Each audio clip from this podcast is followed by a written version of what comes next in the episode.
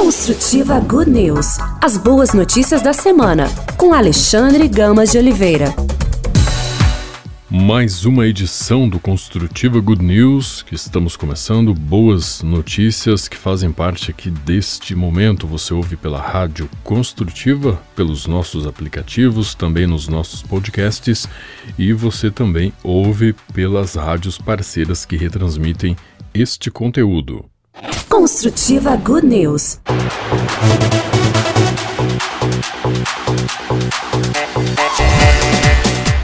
E vamos começar com uma história inspiradora.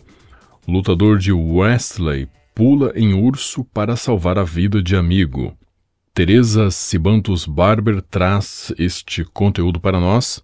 Mesmo quando você faz o seu melhor para ser cuidadoso e estar preparado, coisas totalmente inesperadas podem acontecer, às vezes literalmente como no dia em que um urso atacou Brad Lowry, um estudante universitário de Wyoming, nos Estados Unidos. Felizmente, seu amigo Kendall Cummins estava lá. Em enorme perigo e colocando em risco sua própria vida, Cummins saltou no urso pardo para salvar seu amigo. É uma história inspiradora e, sinceramente, bastante assustadora de coragem, sacrifício e o poder da fraternidade e da amizade. Aqui está como tudo aconteceu. Laurie e Cummings se conheceram como companheiros de luta livre no Northwest College, junto com os colegas de equipe Orrin Jackson e August Harrison, eles fizeram planos de caçar chifres, ou seja, procurar chifres que os veados soltam a cada primavera. É um hobby local popular e uma maneira agradável de fazer exercícios ao ar livre enquanto desfrutam a emoção da caça de forma discreta e sem nenhuma caça real. A excursão de caça ao chifre não foi uma decisão precipitada. Os jovens eram todos homens experientes ao ar livre e eles trouxeram spray de urso e armas de fogo quando partiram após a prática de uma luta livre no sábado de manhã. No início, os quatro rapazes caminhavam juntos, mas em algum momento Laurie e Cummins se separaram um pouco dos outros dois por cerca de meia milha foi quando um pesadelo assustador se tornou realidade. Um urso se aproximou sorrateiramente de Laurie e o atacou antes que ele conseguisse lançar o seu spray de urso. Cummins, desesperadamente, começou a fazer qualquer coisa que pudesse para salvar Laurie. Primeiro ele gritou e jogou coisas contra o urso. Quando isso não funcionou, ele realmente saltou sobre o urso, agarrou sua orelha e tentou tirá-lo de seu amigo. Seus esforços funcionaram muito bem. O urso virou a força brutal de seu ataque de Lori para Cummins. O jornal Cowboy State Daily relata da seguinte forma: Kendall Cummins podia pressentir as mandíbulas do urso pardo rasgando a carne até o crânio, mas a adrenalina que corria pelo seu corpo o tornava uma sensação indolor. Eu podia ouvir quando seus dentes atingiram meu crânio, podia sentir quando ele morderia meus ossos e eles rangeriam. Cummins disse que no início ele lutou contra o urso, mas rapidamente se tornou evidente que seria um esforço infrutífero. O urso acabou abandonando seu ataque e Cummins ficou parado por alguns minutos depois, na esperança de evitar um terceiro confronto. Finalmente o urso partiu e os dois jovens, gravemente feridos, tiveram que percorrer oito quilômetros descendo a montanha. Cummins, em particular, estava perdendo sangue rapidamente e mal conseguia se manter em pé. Laurie gritou pela ajuda de seus companheiros Harrison e Jackson e conseguiu ligar para o 911, o 911. O atendente lhes disse para chegarem em segurança e deixarem Cummins para trás enquanto as autoridades iam ajudá-lo. Mais uma vez, a amizade e a irmandade salvaram o dia. Eles disseram ao The Sheridan Press que se recusaram a sequer considerar deixá-lo. Harrison e Jackson carregaram Cummins pela trilha, ajudando a salvar sua vida. É isso que a equipe de luta livre faz. Vamos ao inferno e voltamos um com o outro, disse Laurie ao Cowboy State Daily. Não vamos deixar um de nós para trás. Somos irmãos. Faríamos qualquer coisa um pelo outro. Os socorristas os encontraram quando eles se aproximaram da saída da trilha e um helicóptero salva-vidas levou Cummins para o hospital, onde Laurie mais tarde se juntou a ele de ambulância. Enquanto eles estavam no hospital, sua equipe de luta livre e seu treinador foram até o hospital para estar lá para eles. Por mais horripilante que tenha sido o incidente, há algo muito inspirador nestes jovens. É preciso uma coragem rara e louvável para correr o perigo em nome de um amigo. Seus laços de fraternidade e amizade auto-sacrificial são realmente heróicos e sua história é uma história que será lembrada. Como Laurie disse, seremos os melhores amigos para o resto de nossas vidas. Então, a história de heroísmo de um amigo que salvou o outro quando um urso o atacou. Ele pulou no urso, para salvar a vida do amigo. Estavam quatro amigos, dois se distanciaram por algumas milhas, né? E aí o urso atacou Kendall e, e Cummins. E então Cummins ficou muito mal, mas ajudou a, a salvar o seu amigo Laurie. E posteriormente eles tiveram bastante sacrifício, muita dificuldade né, para serem resgatados, mas tudo ocorreu bem no final. Então é uma história de coragem, de sacrifício, fraternidade e muita amizade. Construtiva Good News.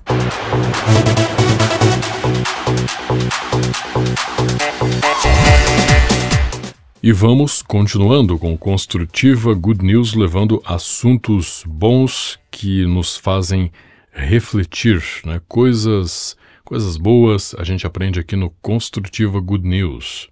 O Jornal do Carro, com a reportagem do Wagner Aquino, traz uma reportagem sobre o sinal vermelho, perguntando se avançar o sinal vermelho de madrugada pode. Então nós vamos acompanhar aqui a reportagem e ver o que, que a lei diz, né? se pode ou se não pode. Mesmo com os alertas sobre notícias falsas, muita gente é pega pelas fake news. Uma delas é sobre a possibilidade de ultrapassar o semáforo vermelho. Em abril de 2021, o Código de Trânsito Brasileiro recebeu, uma, recebeu modificações pontuais no artigo 44A da Lei 14.071 de 2020. A mudança abriu uma exceção para o avanço do sinal fechado, embora o Código de Trânsito Brasileiro proíba. É livre o movimento de conversão à direita diante de sinal vermelho do semáforo onde houver sinalização indicativa que permita essa conversão, diz o texto. Ou seja, a lei permite que motoristas ultrapassem o semáforo fechado só neste caso. Dessa forma, permanece obrigatória a parada do veículo quando o sinal está vermelho. Quem infringir a regra, portanto, comete infração gravíssima, o que rende multa de R$ 293,47 e a inclusão de sete pontos na carteira de habilitação. Ao contrário do que sugerem algumas notícias falsas, é proibido avançar o sinal vermelho de madrugada. De acordo com o artigo 208 do Código de Trânsito Brasileiro, que trata de questões de infração do sinal vermelho, não há ressalvas. Entretanto, segundo o artigo 24 do Código de Trânsito Brasileiro, compete aos órgãos e entidades executivos de trânsito dos municípios implantar, manter e operar o sistema de sinalização, os dispositivos e os equipamentos de controle viário, ou seja, a regra muda de município para município. Por exemplo, é comum encontrar semáforos com iluminação amarelo piscante entre 22 e 5 horas da manhã. Neste caso, pode-se ultrapassar o sinal sem medo de cometer infração. No mais, a orientação é que o motorista nunca avance o sinal vermelho. Então, com informações do Jornal do Carro, a reportagem aqui do Wagner Aquino. Avançar o sinal vermelho, segundo o Código de Trânsito Brasileiro, não pode, mesmo que seja de madrugada. Só é permitido em conversões à direita com sinalização indicativa, de resto, é uma infração gravíssima e rende multa. E essa multa é salgada, né? R$ 293,47 e ainda 7 pontos na carteira de habilitação. Mas de município para município, as regras podem ser mais maleáveis, né? No caso, algumas cidades colocam os semáforos à noite em, em alerta, em amarelo. Então, nesses casos, se tiver em amarelo piscante, você pode passar o sinal sem nenhum problema, que não vai ter multa, não, não há com que se preocupar. Construtiva Good News.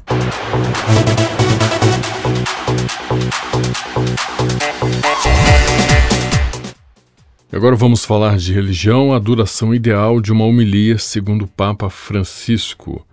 Matilde de Robin, trazendo esse conteúdo, Homilia, um assunto caro ao Papa Francisco. A ela, o pontífice dedicou parte de sua exortação apostólica Evangelii Gaudium em 2013 e recentemente fez um discurso contra os sermões excessivamente longos, chegando mesmo a qualificar certas homilias como desastres. Segundo o Papa, os sermões que seguem a leitura do Evangelho na missa não devem ser nem aulas de filosofia, nem conferências. Por outro lado, são sacramentos. Às vezes ouço, sim, fui à missa em tal paróquia, uma boa aula de filosofia por 40, 45 minutos, lamento o Papa. Segundo ele, uma homilia deve durar 8, 10 minutos no máximo, né? não mais do que isso. E também deve incluir sempre um pensamento, um sentimento e uma imagem, para que as pessoas levem algo para casa. Depois de ter convidados os responsáveis diocesanos que o visitavam a cuidar da liturgia e a promover o silêncio para conduzir o povo a Cristo e Cristo ao povo, o Papa voltou à ideia, à primeira vista inusitada, de sacramento para definir uma homilia. A homilia não é uma palestra, é um sacramento. Prepara-se na oração, prepara-se com o espírito apostólico e deve ter sempre um pensamento, um sentimento e uma imagem para que as pessoas levem algo para casa. Pensamento, sentimento e imagem, disse o Papa Francisco. A homilia não é um sacramento como os sete sacramentos instituídos pela Igreja Católica, mas é o é no sentido de que pode ser uma intensa e feliz experiência do Espírito Santo, um encontro consolador com a palavra, fonte constante de renovação e crescimento. É um trecho da Evangelii Gaudium. É também mediação da graça. A homilia tem, portanto, um significado sacramental. Ela faz parte da ação litúrgica, especificou Bento XVI em sua exortação apostólica Verbum Domini. Para Bento XVI, a função da homilia é favorecer uma compreensão e eficácia mais ampla da palavra de Deus na vida dos fiéis. A homilia constitui uma atualização da mensagem da Sagrada Escritura, de tal modo que os fiéis sejam levados a descobrir a presença e a eficácia da palavra de Deus no momento atual da sua vida. Da mesma forma que os sacramentos são sinais visíveis da graça de Deus e permitem que os homens tomem consciência da presença de Deus no meio deles, a homilia é um vetor pelo qual Deus busca alcançar os homens através do pregador. As palavras do pregador devem ser medidas para que o Senhor, mais do que seu ministro, seja o centro das atenções. Por isso, a homilia deve ser curta e não ocupar todo o espaço da celebração litúrgica. Um pregador pode conseguir prender a atenção de seus ouvintes por uma hora inteira, mas neste caso suas palavras se tornam mais importantes do que a celebração da fé, alertou o Papa Francisco na Evangelii Gaudium. Se a homilia se prolonga demasiado, lesa duas características da celebração litúrgica: a harmonia entre as suas partes e o seu ritmo. Quando a pregação se realiza no contexto da liturgia, incorpora-se como parte da oferenda que se entrega ao Pai como mediação da graça que Cristo derrama na celebração. Este momento, este mesmo contexto, aliás, exige que a pregação oriente a Assembleia e também o pregador para uma comunhão com Cristo na Eucaristia que transforme a vida. Isto requer que a palavra do pregador não ocupe um lugar excessivo, para que o Senhor brilhe mais do que o ministro, explica o Papa Francisco falando sobre a homilia, que as homilias não devem ser longas, porque muitas vezes são, né? Inclusive o Papa fala que muitas vezes essas homilias são um desastre. Elas não podem parecer aulas de filosofia e nenhuma conferência. Né? Elas não devem durar, portanto, mais do que 8, 10 minutos.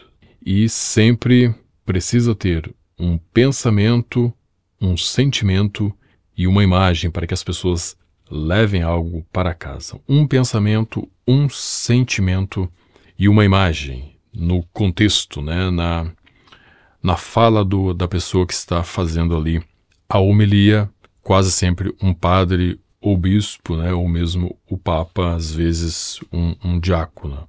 Então é um ensinamento muito, muito importante aí para os sacerdotes e para aqueles que usam da palavra nas, nas missas, né?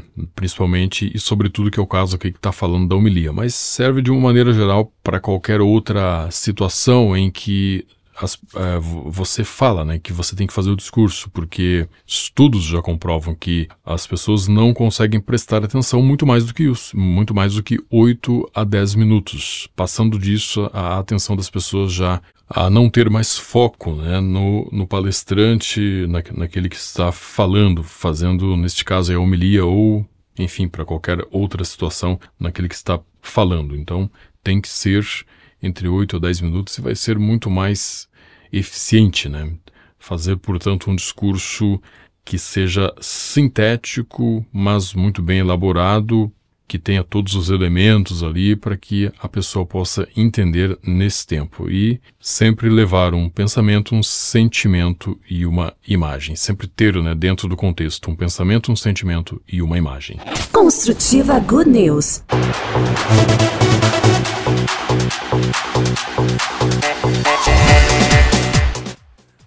Você está acompanhando Construtiva Good News, o nosso conteúdo de bons assuntos. Agora vamos falar de, de filme, de cinema. Que atores devem participar da sequência de A Paixão de Cristo?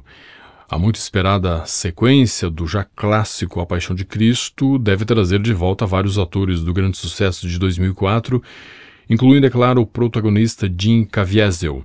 A Paixão de Cristo se consolidou como um dos filmes independentes mais bem-sucedidos de todos os tempos, inclusive nos resultados comerciais, já que a produção arrecadou 612 milhões de dólares em bilheteria, o que é 20 vezes o seu orçamento de cerca de 30 milhões de dólares.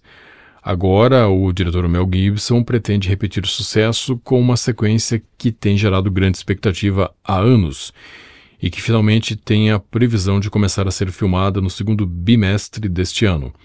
Intitulada A Paixão de Cristo, Ressurreição, a obra se concentrará nos dias imediatamente seguintes aos do filme anterior. Já se passaram 20 anos desde que A Paixão de Cristo foi lançada, mas ainda assim a equipe conseguiu garantir o mesmo ator protagonista, Jim Caviezel, como o intérprete de Jesus. De acordo com o site IMDB, Maria Morgenstern deverá interpretar a Santíssima Virgem Maria, Francesco De Vito fará o papel de Pedro e Cristo Zhivkov será João. Mel Gibson, por sua vez, atuará como diretor e co-roteirista, agora acompanhado por Randall Wallace, que se celebrizou pelo roteiro do também exitoso Coração Valente, Braveheart. A sequência de A Paixão de Cristo está em desenvolvimento há nada menos que 10 anos. Em declarações de 2016, reportadas pelo portal Christian Post, Gibson já observava que havia muito trabalho pela frente, mas estava muito confiante de que o filme sairia do papel. O título é Ressurreição. Claro, é um tema muito vasto e precisa ser analisado porque não queremos só fazer uma representação simples dele. Basta ler o que aconteceu, mas para ler, experimentar e explorar significados provavelmente mais profundos sobre o que é a ressurreição, vai demorar um pouco, e o Randall Wallace está à altura dessa tarefa.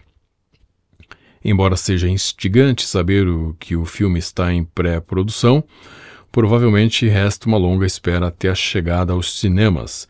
As filmagens devem começar na primavera do hemisfério norte e podem durar um ano inteiro. Além disso, é preciso lidar com os atrasos contínuos causados pela pandemia de Covid-19, que deixou os estúdios muito lentos na execução dos trabalhos. Nada foi confirmado até o momento no tocante às datas, mas é muito pouco plausível que a Paixão de Cristo Ressurreição seja lançado antes de 2024. Construtiva Good News.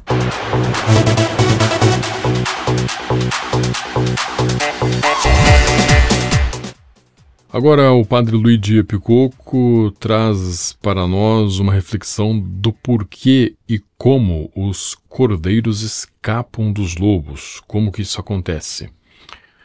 Jesus descreve as particularidades de quem leva o evangelho a sério. Eu vos envio como cordeiros em meio aos lobos. Não leveis bolsa, nem alforge, nem sandálias, e não cumprimenteis ninguém pelo caminho. Aqueles que vivem de acordo com o Evangelho devem lutar contra a força lupina do mundo com nada além da sua própria fraqueza de cordeiro. Todos nós sabemos que os cordeiros sempre acabam mal quando lidam com lobos famintos. No entanto, é aqui que Jesus pede um ato de fé. Nós mesmos não somos fortes, nossa força vem da confiança nele. Até o cordeiro pode passar ileso pela matilha de lobos se confiar em Jesus. Essa confiança é a mais bela definição de humildade. Os humildes são aqueles que confiam plenamente em Deus. Eles não confiam imprudentemente em si mesmos nem nas suas bolsas.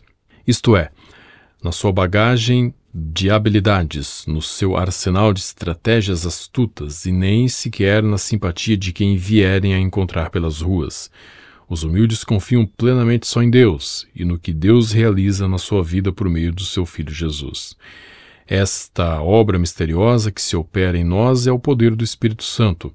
Percebemos que o Espírito está agindo em nós porque, sem nenhuma explicação humana, encontramos forças para dar o próximo passo. Sem a vida espiritual, esta ação poderosa do Espírito em nós, ficamos entregues aos lobos pela nossa própria conta. Padre Luigi Picoco explicando aqui para a gente, então, o porquê e como os cordeiros escapam dos lobos. Construtiva Good News.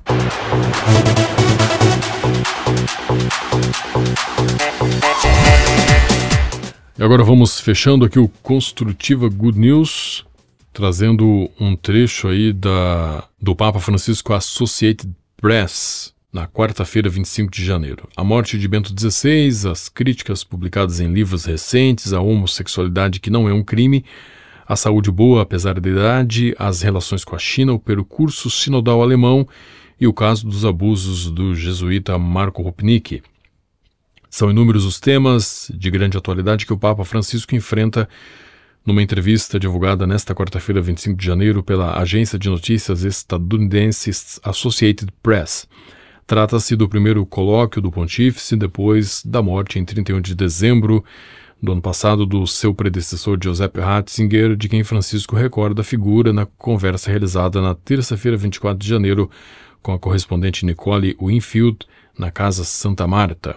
Sobre Bento XVI, o Papa diz: O Papa chama Bento XVI de um cavalheiro e assegura que, com sua morte, perdi um pai. Para mim, ele era uma segurança. Quando, diante de uma dúvida, eu pedia o carro, ia ao mosteiro e perguntava. Jorge Mário Bergoglio, mais uma vez interrogado sobre sua eventual demissão, diz que se um dia renunciasse ao ministério petrino, seria o bispo emérito de Roma e iria morar na casa do clero em Roma. A experiência de Bento, acrescenta, já dá origem a novos papas que se demitem para se inserir de modo mais livre. Francisco explica que seu predecessor ainda estava ligado a uma concepção do papado. Nisto ele não era totalmente livre, pois talvez teria querido voltar à sua Alemanha e continuar estudando teologia de lá. Mas ele fez tudo o que pôde para estar o mais próximo possível. Isto foi um bom compromisso, uma boa solução. Francisco fala também sobre as críticas. Ele fez uma reflexão sobre o seu pontificado que completará 10 anos no próximo dia 13 de março. No início, explica a notícia de um Papa sul-americano foi recebida com surpresa por muitos dentro e fora da igreja. Depois diz: começaram a ver meus defeitos e não gostaram deles. A respeito das críticas recebidas e todas coincidentes no último período através de livros ou documentos circulados entre cardeais e assinados com pseudônimos, Francisco diz que para ele, como para, como para todos, seria sempre melhor não ter críticas para a paz de espírito. São como urticária, são um pouco irritantes, mas eu as prefiro porque isso significa que há liberdade de palavra. O importante é que sejam feitas na nossa cara, porque é assim que crescemos todos, certo? É pior, segundo o Papa, se se trata de uma ação desleal. Com alguns dos proponentes destas críticas, o Papa Bergoglio diz ter discutido pessoalmente. Alguns deles vieram aqui e sim, eu discuti com eles, normalmente como se fala entre pessoas maduras. Eu não briguei com ninguém, mas expressei minha opinião e eles expressaram a sua. Caso contrário, se cria uma ditadura da distância, como eu a chamo, onde o imperador está lá e ninguém pode dizer nada a ele. Não que o digam porque a companhia, a crítica, ajuda a crescer e a fazer as coisas correrem bem. Na entrevista, Francisco é então questionado sobre o tema da homossexualidade, que afirma não é um crime, mas uma condição humana e dos direitos da comunidade LGBTQ. Somos todos filhos de Deus e Deus nos quer como somos e com a força que cada um de nós luta pela própria dignidade. Ser homossexual não é, não é um crime, afirma o Papa. Então, como sempre em sua pregação, ou entrevistas, imitando uma conversa entre duas pessoas, diz que alguém afirma que é um pecado. Primeiro façamos a distinção entre pecado e crime, esclarece Francisco. É pecado também faltar com a caridade uns para com os outros. Esta é a oportunidade para o Papa fazer uma crítica às leis que ele chama de injustas, que criminalizam a homossexualidade. Creio que há mais de 50 países que tem uma condenação legal e destes eu creio que uma dezena, um pouco mais, um pouco menos, tem a pena de morte. Não o mencionam diretamente, mas dizem aqueles que têm atitudes inaturais.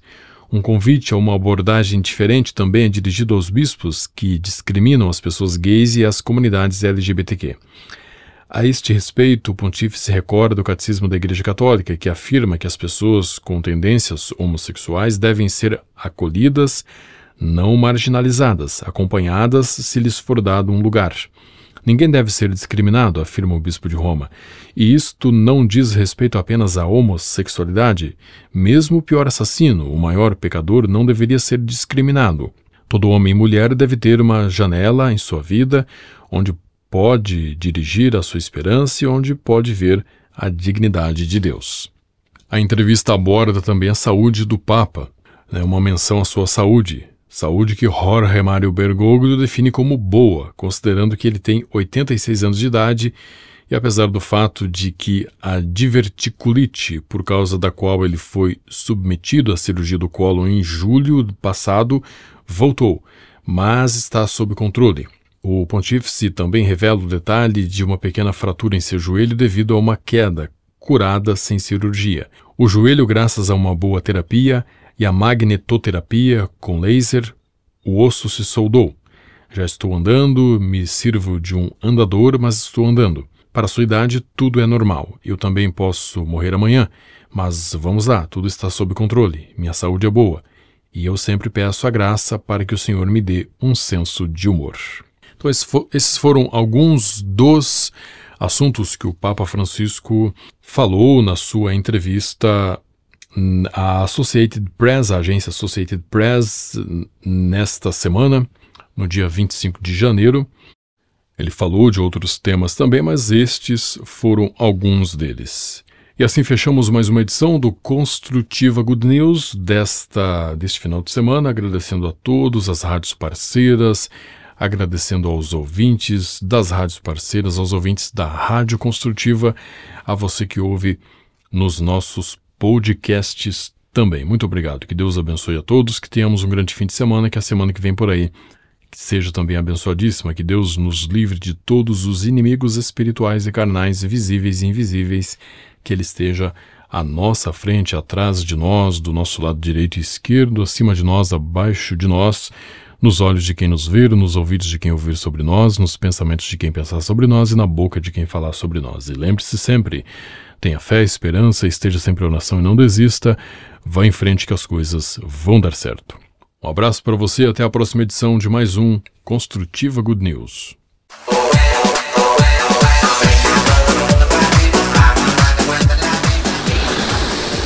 Construtiva Good News. As boas notícias da semana, com Alexandre Gamas de Oliveira.